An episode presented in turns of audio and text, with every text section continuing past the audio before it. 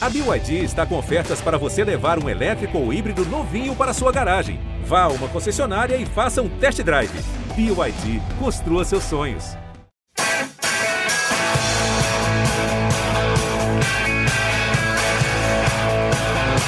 Bom dia para quem é de bom dia, boa tarde para quem é de boa tarde, boa noite para quem é de boa noite. E se você está nos ouvindo de madrugada, boa sorte. Eu sou Eduardo Rodrigues, setorista do São Paulo no GE, e esse é o podcast GE São Paulo da classificação tricolor. Que noite para o torcedor são paulino. É, muita gente desacreditada do São Paulo, mas o São Paulo deu a volta por cima, conseguiu uma vitória espetacular na Argentina.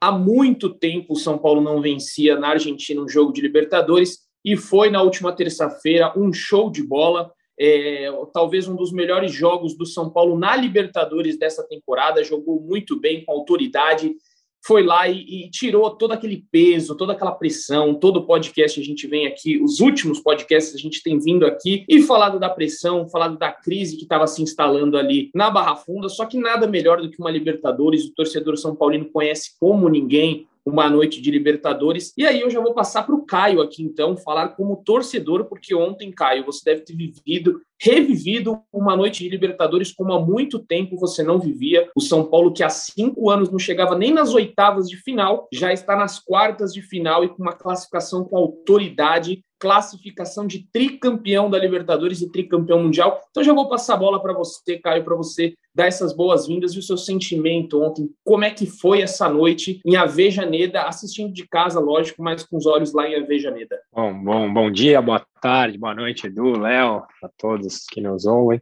Cara, você falou que foi um dos melhores jogos da Libertadores no ano. Eu diria que foi um dos melhores jogos na Libertadores desde 2008, 2009, por aí que o São Paulo não tinha uma exibição de São Paulo como foi ontem, né? Uma, uma escalação ousada do Crespo. Acho que todo mundo, quando olhou, se questionou se o Crespo estava apostando tudo, estava dando all-in. E foi tão bom, ele deu um nó tático tão grande que ele deu um nó até na cabeça de nós torcedores, né? Porque qual é o São Paulo? É o São Paulo do Campeonato Brasileiro, que vinha se arrastando, que não conseguia jogar nada, ou o São Paulo de ontem, que foi uma atuação praticamente perfeita. O São Paulo não sofreu susto nenhum, o São Paulo dominou, o São Paulo voltou a marcar lá na frente, São Paulo criou chances, perdeu gols, porque a gente não conseguia criar absolutamente nada, perdeu gols Marquinhos numa estreia, né? Porque a estreia dele como titular, assim, histórica, não, não me lembro de um outro garoto estreando dessa forma. Pô, foi uma noite perfeita, uma noite para se emocionar, uma noite que lembrou o São Paulo de Raí, o São Paulo de Miller, o São Paulo de, de Tele, o São Paulo de Rogério, o São Paulo de Josué, de Mineiro, de Amoroso. Foi uma noite daquelas. Uma pena que a gente não podia estar no estádio para viver pessoalmente, porque foi inesquecível. Pois é, Caio, a gente vai falar muito ainda do Marquinhos aqui nesse episódio, mas como você bem disse, jogou muito bem, o Crespo foi ousado, como disse o Leonardo Lourenço, que está aqui conosco na sua análise, o, o Crespo ontem tirou o Luan, é, quem, quem viu a, a, a escalação ali num primeiro momento pensou, por que, que ele tirou o Luan? O Crespo tá maluco, mas era aquela coisa, se desse certo ele seria um gênio, se desse errado Muita gente ia falar que ele foi pardal, só que pelo que a gente observou, foi muito bem treinado, muito bem ensaiado. E o São Paulo não sofreu é, em momento nenhum é, ataques, né? Ataques do, é, do Racing. O Racing foi totalmente dominado na partida, a gente pode dizer assim. E queria saber do Léo, como é que você viu essa ousadia do Crespo, Léo, e, e como é que você analisou essa partida assistindo ali para fazer análise, deu as, as notas para os jogadores. Queria que você comentasse um pouquinho. Seja bem-vindo, meu amigo. Estava com saudades. Ei, Edu, muito obrigado, cara. Também estava morrendo de saudades. Fazia tempo que não gravava o podcast com você aqui. É, acho que o, Caio resumiu bem o que foi o jogo ontem. O São Paulo, até escrevi na minha análise assim, o São Paulo é claramente um time melhor do que o Racing, mas o contexto das últimas semanas colocava o São Paulo em desvantagem nesse confronto, né?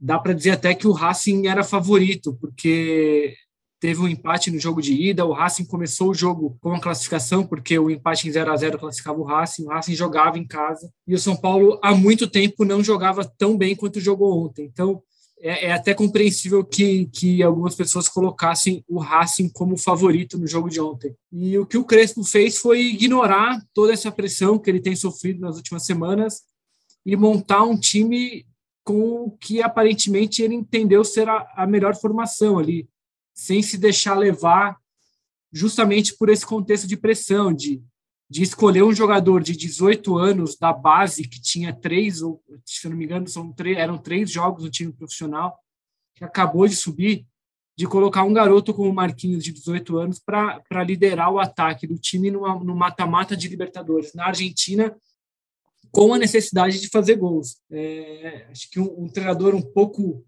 menos corajoso teria apostado mais uma vez em Pablo ou em Vitor Bueno, que são jogadores que já demonstraram que que estão muito longe de, de, de, entregar o que se espera deles. Então acho que acho que foi principalmente isso, foi a coragem do Crespo, foi o São Paulo ter colocado a cabeça no lugar, porque é, era um time melhor, é um time que naturalmente venceria o Racing, não precisava se afobar, e foi o que fez. O São Paulo foi, foi o que aconteceu. O São Paulo fez um gol no final do primeiro tempo que, que deu uma, um alívio, porque, bom, o 0 a 0 já não serve mais para o Racing e eles vão ter que vir para cima.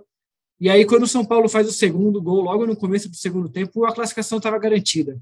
O Racing, em momento algum nessa Libertadores, em qualquer um dos três jogos que fez com o São Paulo antes, demonstrou força para virar um jogo que estava 2 a 0 para o São Paulo, porque o Racing precisaria de um 3 um 3 a 2 já que o 2 a 2 já seria do São Paulo. Então, quando o São Paulo fez o segundo gol ali, acabou, a classificação estava garantida com, com três minutos de segundo tempo. O Rigoni ainda faria o terceiro, o Racing depois diminuiu para 3 a 1 mas em momento algum a classificação do São Paulo ficou ameaçada depois do, do, do intervalo. Só, uma, só um adendo aí, eh, Léo, você falou que estava praticamente liquidada a partida. Só que pouca gente talvez citou isso, eu não vi, pelo menos nas redes sociais ou coisas do tipo, é, que a defesa do Thiago Volpe, quando o jogo estava 3 a 1 é, foi primordial. Não sei se vocês vão lembrar uma cabeçada dentro da pequena área, o jogo, se eu não me engano, estava nos 69 minutos ainda.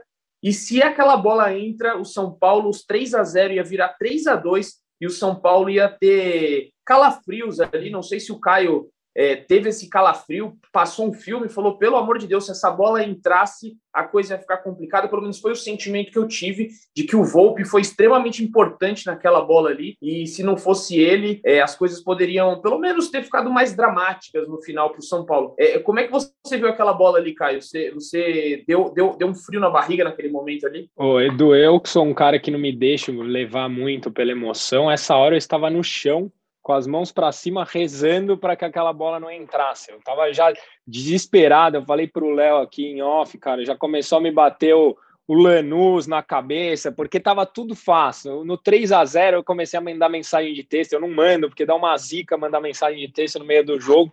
Aí já comecei a mandar para o meu pai, para uns amigos, tal, com 3 a 1 Aquela bola no 3 a 2 eu já estava no chão, rezando, pelo amor de Deus, desesperado esperado. Então, sim, o Volpe, eu até, no, no primeiro momento, eu achei que ele tinha falhado no gol pelo ângulo que a câmera bateu. Depois, quando você vê o, o lance por trás, você vê que era uma bola muito difícil de, de pegar mesmo, então ele não falhou. No fim, achei que foi uma boa atuação e ele salvou o São Paulo ali sim. Aí acho que ia pôr fogo no jogo e a gente sabe, né, como a vida de São Paulino não anda fácil. Mas, contudo, quinto mata-mata do Crespo, quinta classificação, hein? Mas acho que, assim, óbvio que tomar um gol ali daria algum algum susto e geraria uma tensão compreensível, mas eu insisto assim, eu acho que o Racing jamais indicou condições de virar o jogo e muito menos fazer ainda mais, mais dois gols, acho que sei lá, é óbvio, o torcedor certamente ficaria um pouco assustado com um 3 a 2, mas não, não, não havia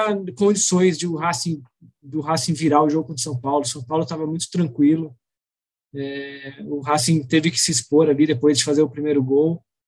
São Paulo aproveitou algo que não fez no jogo de ida. Vocês lembram que o São Paulo, mesmo jogando muito mal, podia ter feito um 2 a 0 no Morumbi, que já praticamente classificaria o São Paulo, não precisaria de todos esse, esse, esses questionamentos por uma semana.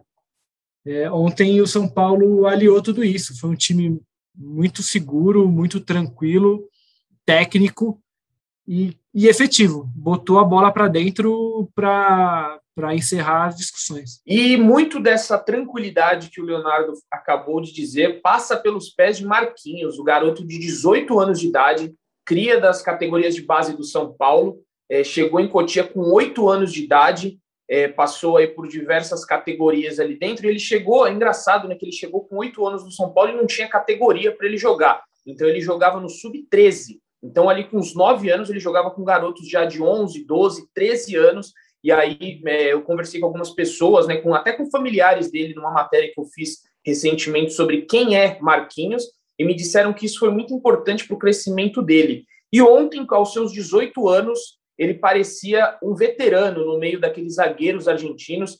É, eu estava revendo os gols hoje, na verdade, revi várias vezes os gols.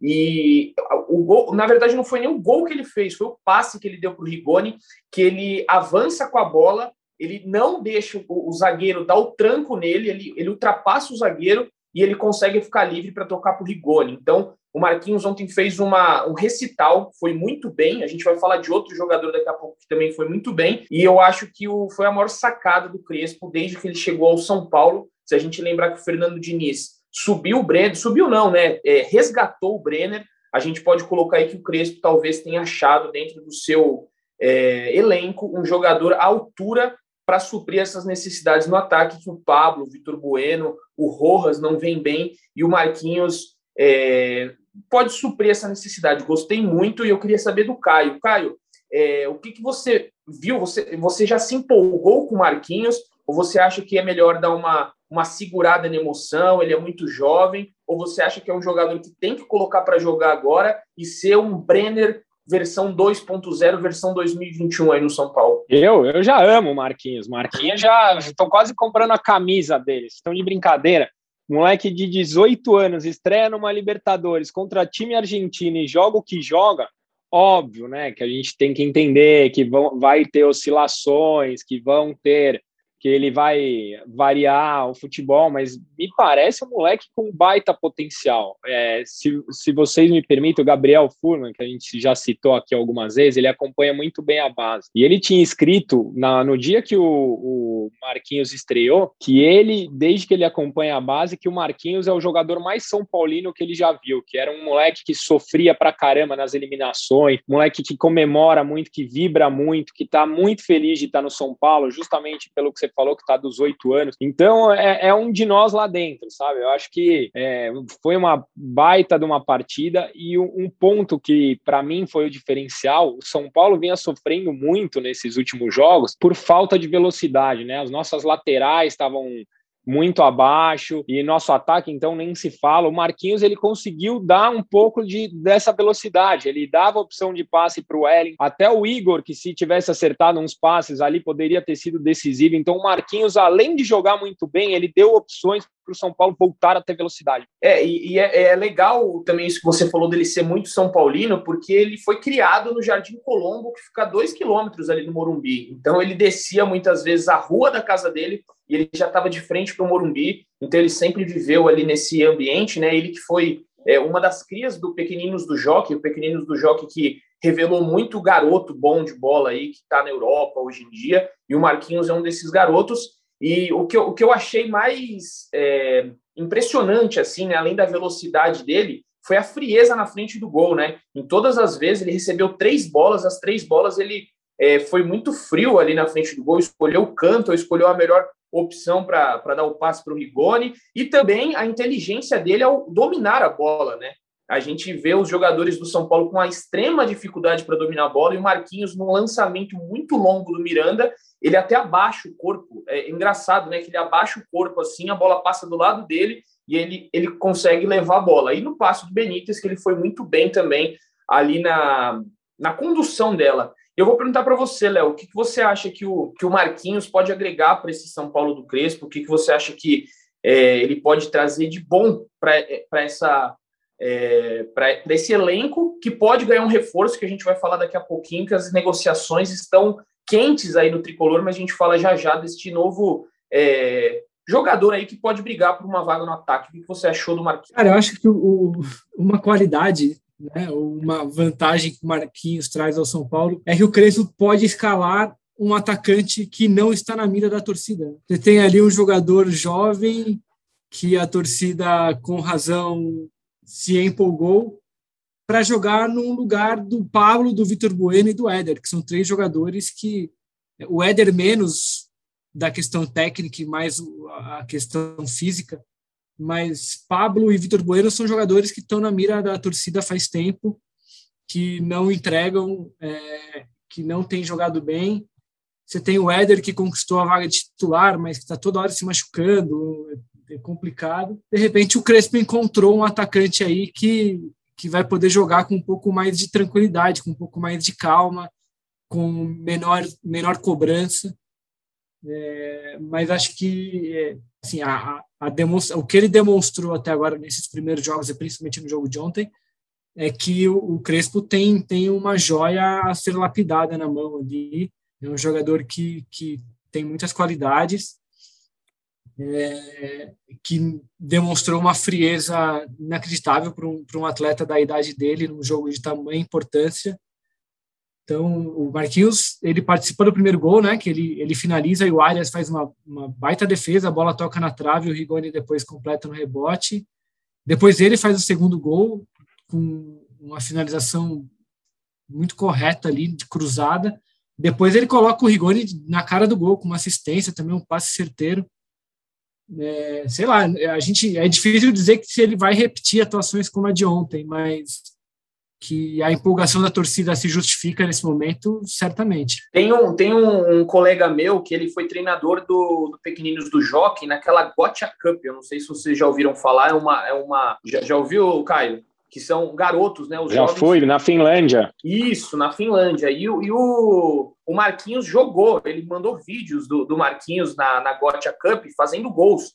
E tem dois gols que ele me mostrou que é quase igual ao, ao, ao, a mesma jogada que ele, que ele recebe ali, ganha na velocidade e chuta na saída do goleiro. Achei muito curioso que o vídeo ele me mandou na semana passada e eu, acho que ele tinha ali 12, 13, acho que 12 anos o Marquinhos tinha. E é o mesmo estilo de jogo, ele não mudou nada. Então, para a gente ver aí como que é a importância da base, né? O Alex que está agora com com Marquinhos, aí lapidando Marquinhos, eu achei bem curioso, quase um remake, só que aí num jogo de Libertadores, um jogo importantíssimo, que fez o CT de Cotia vibrar ontem, né? A festa foi incrível. Ô, ô, Edu, dá para dizer que não foi sorte o que aconteceu ontem. Se a gente lembrar a estreia do Marquinhos, que foi contra o Bahia, o gol da vitória do São Paulo sai numa bola que ele arranca, ele chuta no gol, ele pega o rebote, ele passa para o Reinaldo, ele abre a marcação, Reinaldo Cruz e o Lisieiro faz o gol da vitória, que foi a nossa primeira vitória no Morumbi. Então, assim, ele já tinha mostrado ali que ontem foi só uma, sei lá, uma afirmação de que esse moleque tem tudo para dar alegria para a torcida. É isso, tem que ter, a gente sempre fala com os garotos, tem que ter um pouco de paciência, tem que ter cabeça no lugar. Muitos jogadores aí é, às vezes se perdem nessa, nesse processo. A gente viu, aconteceu isso com o Brenner, por exemplo. O Brenner é, despontou como uma grande joia, mas nos profissionais não se deu bem no primeiro momento e foi é, ter, evoluir muitos anos depois, porque o Diniz insistiu. Então, sempre muita cautela, muita paciência.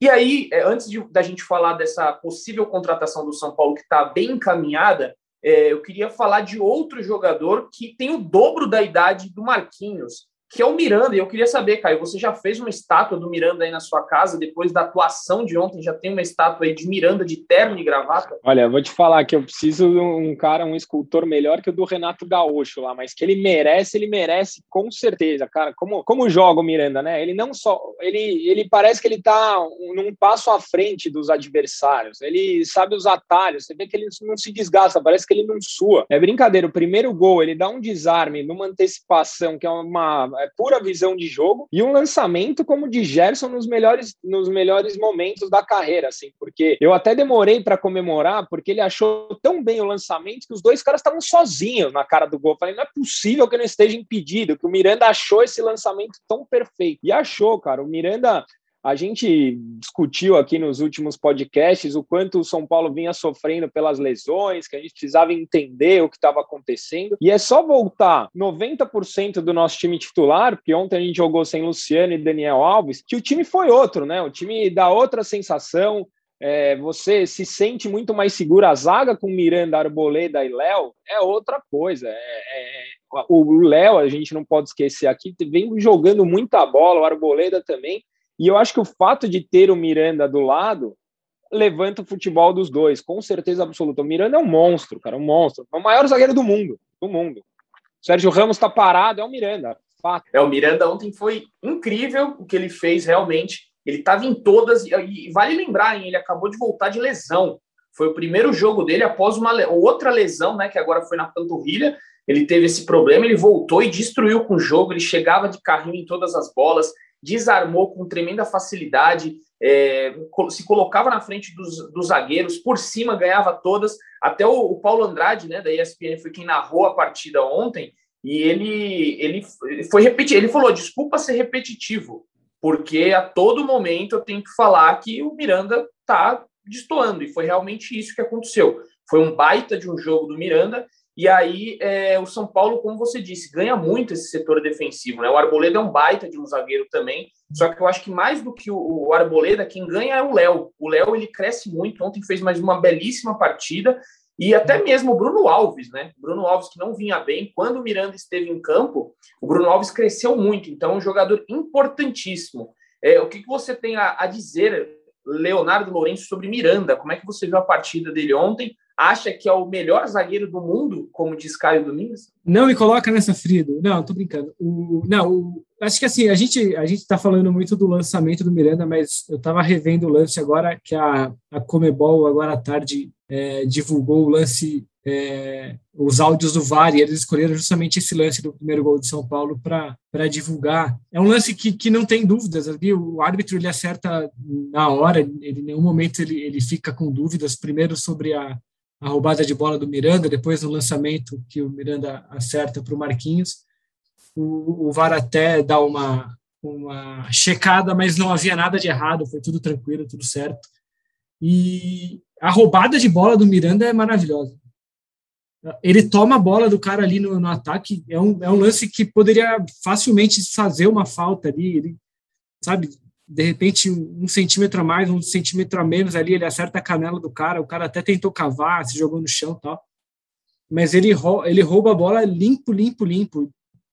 Ele toca só na bola e ele ergue a cabeça, uma elegância. Hoje o São Paulo divulgou imagens do Miranda de terno, uma parceria que o São Paulo fez, e combina perfeitamente com, com o lance de ontem. Ele, ele rouba a bola elegantemente, olha para frente, enxerga o ataque do São Paulo e faz um lançamento invejável. Invejável, invejável, impressionante. O, a bola atravessa todo o campo de São Paulo e, e cai no pé do Marquinhos que na sequência não faz o gol porque o Arias faz uma grande defesa e depois o Rigoni aproveita o rebote. Não, sem dúvida, ontem foi um dos maiores jogos assim do, do Miranda com a camisa do São Paulo, certamente. E olha que deve ter muitos jogos bons aí. Deve não, tem muitos jogos extraordinários do Miranda, mas ontem eu acho que entra aí pelo menos num top 10 de jogos grandiosos do Miranda, sem dúvida nenhuma. Ele jogou de terno e gravata, como bem disse Leonardo. E aí, só para a gente já é, avançar, né? A gente já falou bastante desse jogo em Avejaneda. O São Paulino talvez esteja esperando aí um Palmeiras, porque é, o retrospecto conta a favor do São Paulo em duelos contra o Palmeiras, né? Tem boas lembranças aí é, dos últimos confrontos de Libertadores. Eu, eu vi até um tweet do Caio ontem. O Caio ligou o modo empolgou e até tweetou que relembra um ano aí, né, Caio? Que o São Paulo foi campeão paulista, começou mal no Campeonato Brasileiro, ligou o modo empolgou geral aí. É, e as coincidências só aumentaram, né? Campeão paulista começou mal no Campeonato Brasileiro, pode pegar o Palmeiras na Libertadores, tem um inglês na final do Mundial, assim, só, só tudo. Vitória tudo, na Argentina, tudo, né? Foi a vitória segunda vitória na Argentina, Argentina na Libertadores. Verdade, tudo me lembrando o ano de 2005, mas a, a, a, estatística contra o Palmeiras é ainda mais favorável. Todos os anos que o São Paulo pegou o Palmeiras em Libertadores, chegou pelo menos na final da competição. Tá aí. São quatro edições. Para os mais supersticiosos, fica aí o relato do Caio, porque empolgou É, realmente o time ontem mostrou que pode bater de frente sim com o Palmeiras é, ou com qualquer outro clube, inclusive com o Flamengo, né? Daqui a pouco a gente vai falar porque é o próximo adversário de São Paulo parece uma coisa assim de cinema. Tem o Flamengo pela frente, o São Paulo se transforma. Antes disso, a gente só vai falar da possível negociação de Benedetto. Benedetto que está no Olympique de Marselha. É, a gente vem é, trabalhando aí né, com, essa, com essa hipótese há alguns dias, mas hoje o André Hernan é, informou mais cedo no Sport TV sobre essa real possibilidade de uma transferência por empréstimo do Benedetto do Olympique de Marselha, argentino também, é, tem aí uma, um dedo do Crespo neste pedido por Benedetto, e o São Paulo trabalha durante essa quarta-feira inteira para tentar trazê-lo. O que, que você sabe sobre isso, Léo? O que, que você escutou, até mesmo do Hernan? Quais são as informações que o Hernan trouxe mais cedo? O que você escutou hoje mais cedo? Como é que está? O Benedetto vem para o São Paulo ou a situação ainda está um pouco é, nebulosa, a gente não sabe muito. Como é que tá? Atualize para nós. Edu, é, mais cedo o Hernan publicou no GE e também no Redação Sport TV sobre essa negociação com o Benedetto, um jogador argentino de 31 anos. Ah, aqui no Brasil, a gente vai lembrar dele principalmente por aquela vitória do Boca sobre o Palmeiras em 2000, e agora minha memória para variar falhando, 2018. Foi 2017. 2017, que ele, ele acabou com o Palmeiras no mata-mata de Libertadores. É, bom, a informação do Hernan é que o São Paulo de fato negocia, há uma negociação com o Olympique, com o Benedetto, mas a diretoria do São Paulo é cautelosa, porque os valores envolvidos são muito altos.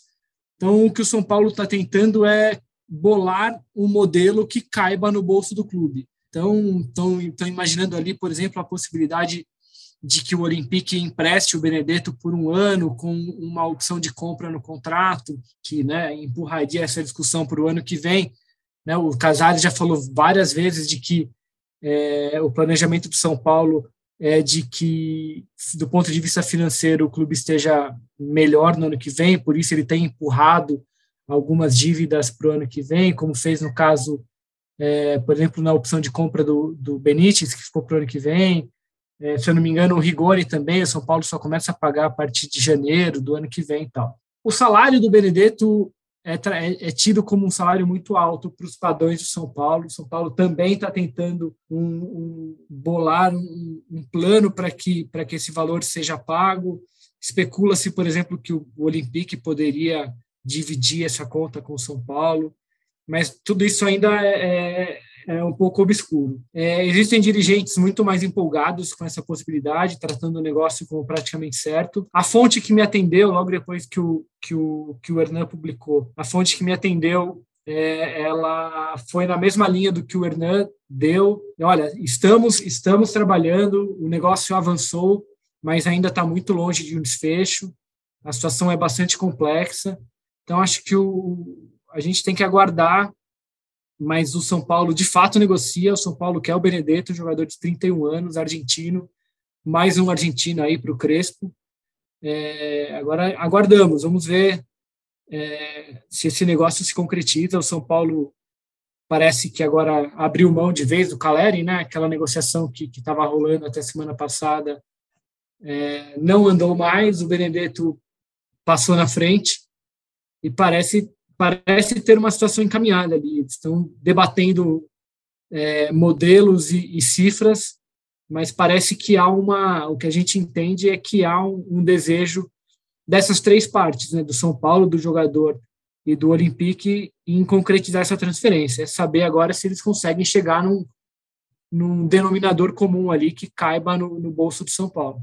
É, só, só uma correção aqui, na verdade, Boca Juniors e Palmeiras foi em 2018 que ele fez dois gols é, na Argentina e um gol aqui no Allianz Parque. É, e aí, só para a gente citar aqui os números né, do Benedetto, muita gente pergunta. Eu vou falar que desde 2016, que foi quando o Benedetto chegou no Boca Juniors, antes de defender o, o América do México. Então, ele fez em 2017, 2016, cinco jogos e dois gols. Em 2017, uma espetacular média de 28, 28 jogos e 24 gols, então 24 gols em 28 jogos, quase um gol por jogo, surpreendente. Em 2018, ele repetiu a boa atuação com nove gols em 11 jogos, de novo, quase um gol por jogo. Em 2019, fez 10, aí começou a baixar um pouquinho essa média. É, ele fez 10 gols em 32 jogos em 2019, e aí no Olympique de Marselha fez 11 gols em 28 jogos, e a temporada passada foi a pior dele nesta sequência toda, que foram apenas seis gols em 41 jogos. Então é um jogador que é, não sei como, como ele vem, né? Não acompanhei o Olympique de Marseille para saber como ele está. No Boca Juniors era um jogador que todo mundo tinha uma todo mundo viu o Benedetto como um grande centroavante da América do Sul, mas confesso que atualmente no Olympique de Marseille não sei como ele vem. Pela temporada, se a gente for pegar só o número da temporada passada, seis gols em 41 jogos, o Pablo fez mais gol do que ele. Mas não dá para saber é, não dá para ter um parâmetro, né? Não, não, sei realmente como ele vem. Você gostou do nome, Caio, que tem que está ventilado aí, que possivelmente vai assinar? Ou você acha que o São Paulo poderia ir atrás de um outro jogador mais barato?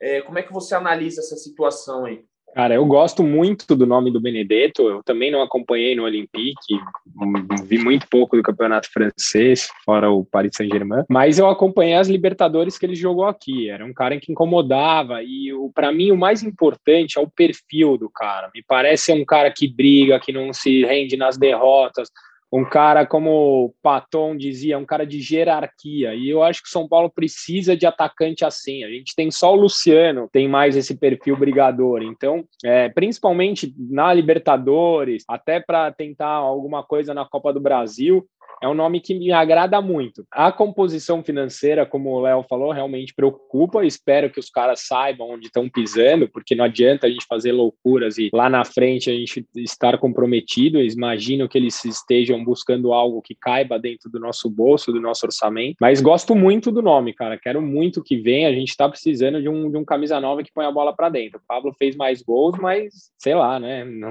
não, não, não dá mais para contar, infelizmente. É, a gente viu ontem na, na terça-feira como que não dá para contar, né? Os jogadores foram preteridos ali pelo Marquinhos, um garoto de 18 anos. E aí, falando da, da composição financeira, se a gente for pensar mais friamente assim, o São Paulo acabou de, de, eh, de rescindir um contrato com o Hernanes, então é um valor de, de salário é, a menos que o São Paulo tem na sua folha salarial, embora tenha é, alguns deveres a cumprir ainda com o Hernanes em relação a multas, a salários combinados que ficaram para trás. E aí também uma, um outro fator que o São Paulo está, a cada fase que vai avançando na Libertadores, tem conquistado dinheiro. É, por avançar para as quartas de final, desembolsou aí, desembolsou não, embolsou, é, colocou nos seus cofres 7,3 milhões de reais. Então é uma grana boa paga parte do salário de alguns é, e pode se dar o luxo, talvez, de fazer uma, entre aspas, uma mini loucura aí por Benedetto, pelo que eu já vi, o, o André Hernan falou no Seleção Sport TV agora também,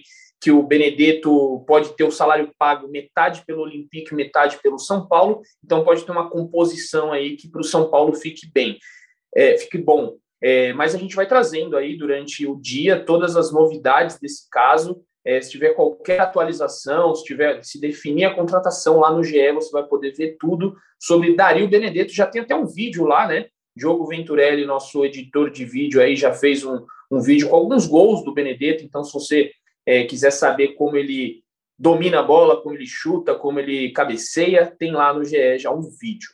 E é, ainda sem Benedetto, o São Paulo vai domingo enfrentar o Flamengo no Maracanã às 16 horas pelo Campeonato Brasileiro. Vira a chavinha, o São Paulo já fez a obrigação na Libertadores e agora tem uma obrigação no Brasileiro, que é fugir da zona de rebaixamento, ali próximo da zona de rebaixamento. Né? O São Paulo tem 11 pontos, só dois pontos da zona de rebaixamento, então uma derrota poderia complicar a vida do São Paulo e colocar talvez uma água nesse, nesse chope aí, desta classificação, desta euforia tricolor, e para isso o São Paulo vai contar não só com seu retrospecto bom contra o Flamengo, mas também com jogadores recuperados, né? É, eu queria saber do Léo aí o que, que o São Paulo pode, o que podemos prever de um São Paulo para domingo? Você acha que o Luciano retorna, pelo que você ouviu durante a semana? É, o, alguns jogadores aí importantes como o Éder também. O Éder acho que é um pouco mais difícil, mas como, o que, que dá para projetar desse São Paulo contra o Flamengo no Maracanã, Léo? Acho que dos lesionados aí, acho que o, o Luciano tem uma expectativa de que ele tenha condições de ser relacionado, porque havia a expectativa de que ele pudesse ir para a Argentina, ele acabou sendo cortado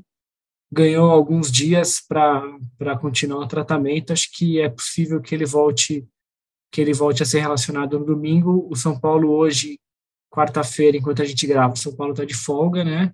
Jogadores de São Paulo que jogaram ontem. É, acho que o Luciano treinou, pelos relatos que a gente viu ali no, no Twitter, parece que ele, ele, ele participou de, de uma atividade no gramado. É, agora tem que aguardar, porque a, a, gente consegue ter uma noção melhor disso no treino com outros jogadores, né? De qual vai ser a participação dele nesse treino com outros atletas, é aí que a gente tem uma noção melhor. É, o Éder, acho que ninguém considera a possibilidade dele voltar nesse domingo ainda, porque a, a lesão dele é, é, recente, tem só uma semana. É, o São Paulo não divulga prazos, mas é, pelo histórico do São Paulo, nessas lesões de musculares que a gente viu, que geralmente dá, dá para contar pelo menos com duas a três semanas de recuperação para começar. O William também tem um machucado, tem, tem um trauma no joelho também, ainda não, não voltou a correr no gramado, então acho que vamos contar com a possibilidade do Luciano só, é, e ver o que, que o Crespo agora, depois de um jogo de um jogo tão bom da, da equipe, o que, que qual que vai ser o impacto desse jogo de ontem na escalação do brasileiro, né? O São Paulo faz uma campanha lamentável no Campeonato Brasileiro, tá a dois pontos da zona de rebaixamento, com jogos a menos, pode eventualmente terminar essa rodada na zona de rebaixamento de novo, dependendo de, do, dos resultados. É, acho que a hora é de, de aproveitar o embalo aí. A, a torcida está empolgada com o jogo de quarta, de, de, desculpa, com o jogo contra o Racing de ontem, né? Então, acho que é hora de tentar aproveitar esse embalo, vencer o Flamengo, ficar um pouco mais confortável no brasileiro, para que quando chegar a, as quartas de final do, da Libertadores, provavelmente contra, contra o Palmeiras, né? É, o São Paulo esteja numa situação mais cômoda no brasileiro, não tem que ficar se questionando se, se deve segurar ou não jogadores por, com, com medo de rebaixamento ou não. Só, só uma, um detalhe aqui que eu acabo de ver: o Olympique de Marseille vai entrar em campo agora às 16 horas contra o Braga de Portugal, em um amistoso de pré-temporada, e Benedetto é titular do time. Ele fez dois gols no último amistoso, então, é, pelo relato aí empolgado do Caio, eu acho que a, a maioria dos torcedores estão torcendo aí, a maioria está torcendo para que o Benedetto erre alguns gols na cara, para que ele chute para fora, que ele não vá bem, porque o São Paulo está apostando nele. E assim, pelo que eu estou vendo a escalação aqui, é uma escalação de jogadores titulares, como o Paier, número 10, o Gerson, que saiu do Flamengo agora, o Gueye, Mandandá. Então é, não é um time reserva que está jogando, não. É um, é, é um Olympique de Marseille com seus principais jogadores. Então pode ser aí que o São Paulo esteja dando mais uma oportunidade para o Benedetto, e aí fica aquela questão, né? Será que ele pode se empolgar se for bem hoje? O fato é que ele joga como titular no amistoso e a gente vai ficar com um olho lá e um olho cá para qualquer novidade. Mas voltando agora para passar para o Caio a bola, é, o que, que você espera aí, Caio, desse jogo contra o Flamengo, que virou um freguês do São Paulo, né? Podemos dizer sim que é um freguês, porque nos últimos jogos não consegue ganhar de jeito nenhum do São Paulo. São Paulo pode estar na zona de rebaixamento, pode estar brigando pelo G6, pelo G4, pelo título. Não importa, o São Paulo vai e ganha do Flamengo. A última vez que foi ao Maracanã, Thiago Volpe deu um show, então fica a expectativa aí para mais uma vitória em cima do Flamengo. Então, queria saber de você, Caio, o que você espera desse jogo de domingo? Iria com os titulares, preservava pensando no jogo contra o Vasco da Copa do Brasil, ou agora não tem mais essa, todo o campeonato agora é, é, é, é final? Cara, eu, eu espero que esse histórico entre em campo, né? Mas para ganhar do Flamengo tem que jogar bola. o histórico não entra sozinho. O Flamengo é um baita time, está empolgado com o Renato e para ganhar, vamos ter que jogar muita bola. Eu acho que virou uma questão de vida ou morte. O Campeonato Brasileiro, por nossa própria culpa, tem que ser prioridade. Até não poderia, se a gente tivesse ganho aí dois jogos a mais do que a gente ganhou, a gente poderia pensar em poupar, mas a gente não pode. Foi o que o Léo falou. Se a gente não, não ganha, a gente pode terminar a rodada na zona do rebaixamento Aí tem um adversário super difícil na quarta e depois o Palmeiras no outro final de semana. Então, arrancar pontos do Flamengo é de extrema importância para o São Paulo ter um pouco de paz para o que vem pela frente. Então, eu não acho que a gente tem que poupar, é óbvio que tem que entender da fisiologia lá, os que têm condições, os que não têm, por exemplo, o Luan não jogou o jogo inteiro, então eu já colocaria o Luan ali, marcando um Everton Ribeiro, um Arrascaeta, para não deixar ele jogar em bola. Marquinhos é garoto, eu usaria o Marquinhos. Então, para mim, tem que ir com força total e precisamos pontuar. Não estou nem dizendo ganhar, hein? Precisamos pontuar contra o Flamengo de, de qualquer jeito. É uma coisa que eu estava pensando ontem, né? Durante o, o jogo da, da, Libertadores, o São Paulo, a situação é, não é. Muitas vezes a gente, o pessoal fala, ah, você está sendo muito alarmista. Só que assim, se o São Paulo não ganha a Libertadores ou não ganha a Copa do Brasil, não ganha nenhum dos dois, e não consegue nenhum G6 no Campeonato Brasileiro, não vai classificar para a Libertadores no ano que vem. E isso vai prejudicar as finanças, vai prejudicar a contratação de novos jogadores, às vezes uma renovação de contrato, porque o jogador quer jogar Libertadores, o empresário que está ali vai querer jogar, o, colocar o seu jogador em um time que jogue a Libertadores. Então é, é um efeito cascata. O São Paulo tem que sair dessa situação, tem que começar a somar pontos, porque se não der certo nem na Libertadores nem na Copa do Brasil, você ainda tem o Campeonato Brasileiro. Então, o São Paulo não pode jogar e falar, ah, não, vamos focar nas Copas, porque é muito perigoso. É, vai pegar o Vasco agora, o Vasco está é, tá com um novo treinador, o Lisca, pode ser que muita coisa mude ali, ah, mas está na Série B, não importa, é clássico, é São Paulo-Rio, sempre é jogo duro, sempre jogo complicado. E na Libertadores, possivelmente, vai pegar um Palmeiras, que é também um outro clássico, um clássico regional, né? um clássico é, do Estado. Então, acho que fica muito complicado. O São Paulo não pode achar que tem que focar nas Copas e esquecer do Campeonato Brasileiro, porque as finanças podem ser muito afetadas durante Mas, esse. Edu, acho que aí você está. Não, não, eu acho que você está indo. Você está colocando o boi na frente da carroça aí. Acho que é esse o termo, não é? é... Cara, eu acho que o São Paulo, não, nesse momento. Carroça na frente dos bois. A carroça na frente dos bois. É. Cara, a gente. Tá vendo? Obrigado, cara. Obrigado. Imagina. É... Cara, a realidade do São Paulo nesse momento é se livrar do rebaixamento, cara. É óbvio que o, o time do São Paulo é muito melhor do que essa 15ª colocação que o São Paulo ostenta no Brasileiro agora. Mas não dá para ficar pensando em G6, G4, G não sei o quê, a dois pontos da zona de rebaixamento, cara. É, pergunte, pergunte a torcedores dos outros clubes grandes que já caíram todos eles achavam que em algum momento essa ameaça passaria, que time grande depois se recupera, que dá tempo, e quando você vai ver, a situação é muito complicada. Então, acho que São Paulo precisa, é isso que o Caio falou assim, precisa somar pontos, se distanciar dessa zona de rebaixamento para assumir com esse pesadelo o mais rápido possível, e aí sim começar a, a pensar em objetivos um pouco mais condizentes com, com a história do clube, né? Assim, sem dúvida, sem dúvida. É, eu acho que o, o, São Paulo tem que pensar primeiro, claro, em sair dessa zona desconfortável ali perto da zona de rebaixamento, mas, claro, tô pensando mais à frente, né? Eu acho que o São Paulo é um time para brigar pela Libertadores, por uma vaga na Libertadores, não é para estar na situação que está. Lógico que depende de vários fatores, jogadores lesionados, dos desfalques, é, de alguns contratempos que acontecem ali na Barra Funda, mas eu estou pensando no que pode mostrar esse time, que pode sair da zona de rebaixamento e brigar por um, um G6, no mínimo. Então, claro que eu estou colocando aí a carroça na frente dos bois, mas... Porque essa, essa, essa é não é a ordem correta. Né? Ah, não, os é dois vêm na frente da carroça, exatamente. Aí a expressão é isso aí. É isso aí. Eu te agradeço. O, te agradeço. O, o, o, São Paulo está hoje podendo fazer o melhor ano do século ou o pior ano do século. Essa que é a loucura. Ou abre o olho e faz o melhor ano do século, escapa ali da zona da confusão e ganha uma ou dessas duas dessas duas taças aí, ou quem sabe as duas para ser o melhor ano do século, ou não acorda, vai nessa de que está lá na frente, quando viu já não dá mais para sair, aí sim o pior ano do século. Então a gente está exatamente nessa encruzilhada. Por isso que para mim é muito importante a gente ganhar do Flamengo ou pontuar contra o Flamengo para a gente ir tomando o caminho do melhor ano. Exatamente, é isso, Caio. O futebol muito maluco, é, é aquela famosa faca de dois gumes é, se o São Paulo, vamos supor que fosse eliminado ontem, a coisa ia ser muito complicada, ia ser muito difícil para o São Paulo seguir aí durante o ano, ia ser uma ducha de água fria no seu torcedor, mas deu tudo certo, então o São Paulo continua na briga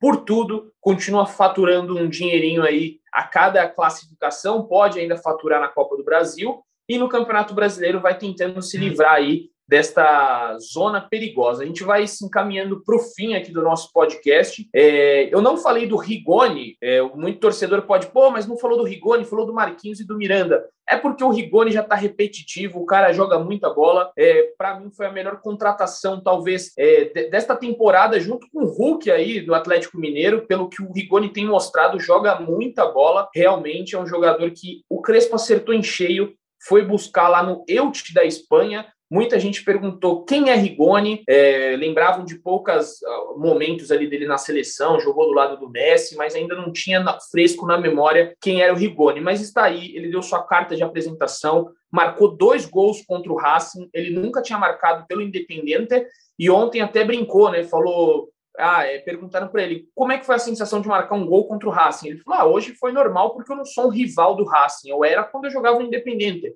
Hoje defendo as camisas do, a camisa do São Paulo, as cores do São Paulo. Então, para mim, foram mais dois gols, dois gols importantíssimos para o time. Fica aí o relato do Rigoni. Eu vou passar para você, Leonardo Lourenço, para você dar suas considerações finais neste nosso podcast da classificação. Du, acho que é isso.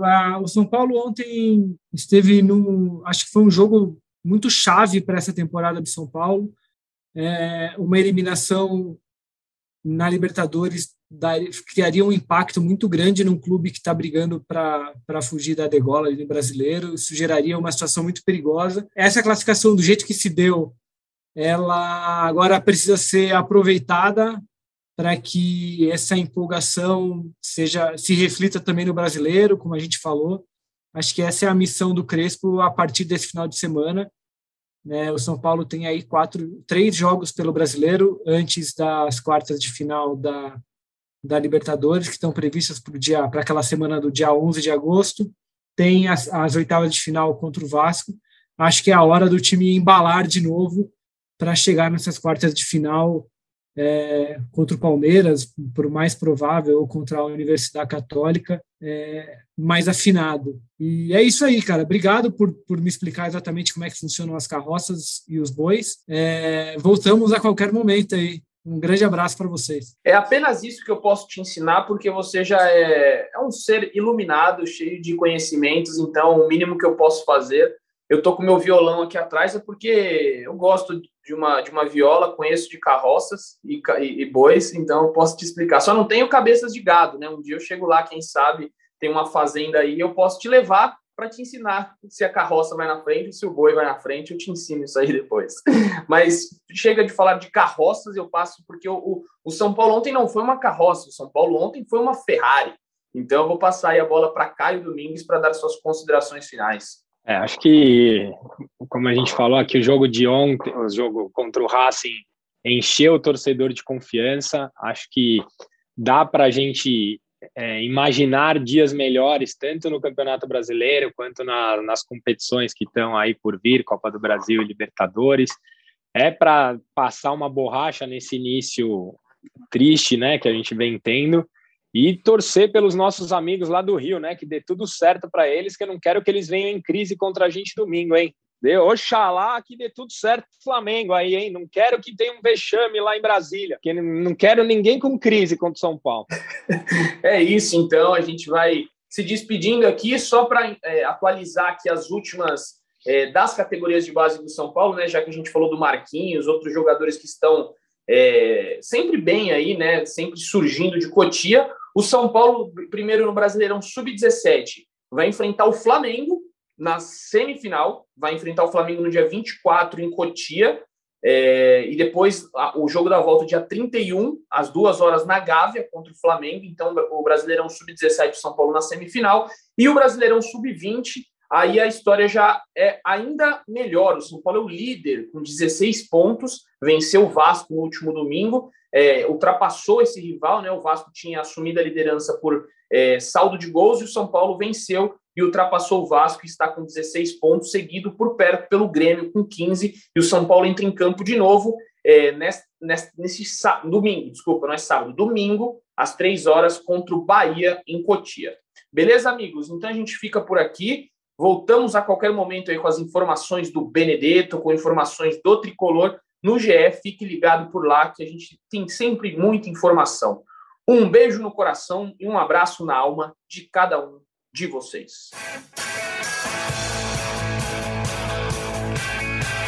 Rolou para Cafu, para Raí, pro gol. E que gol! Partiu o Rogério, pé direito na bola, passou pela barreira. Gol! Bola, posição legal. Mineiro bateu, bateu, bateu. Gol!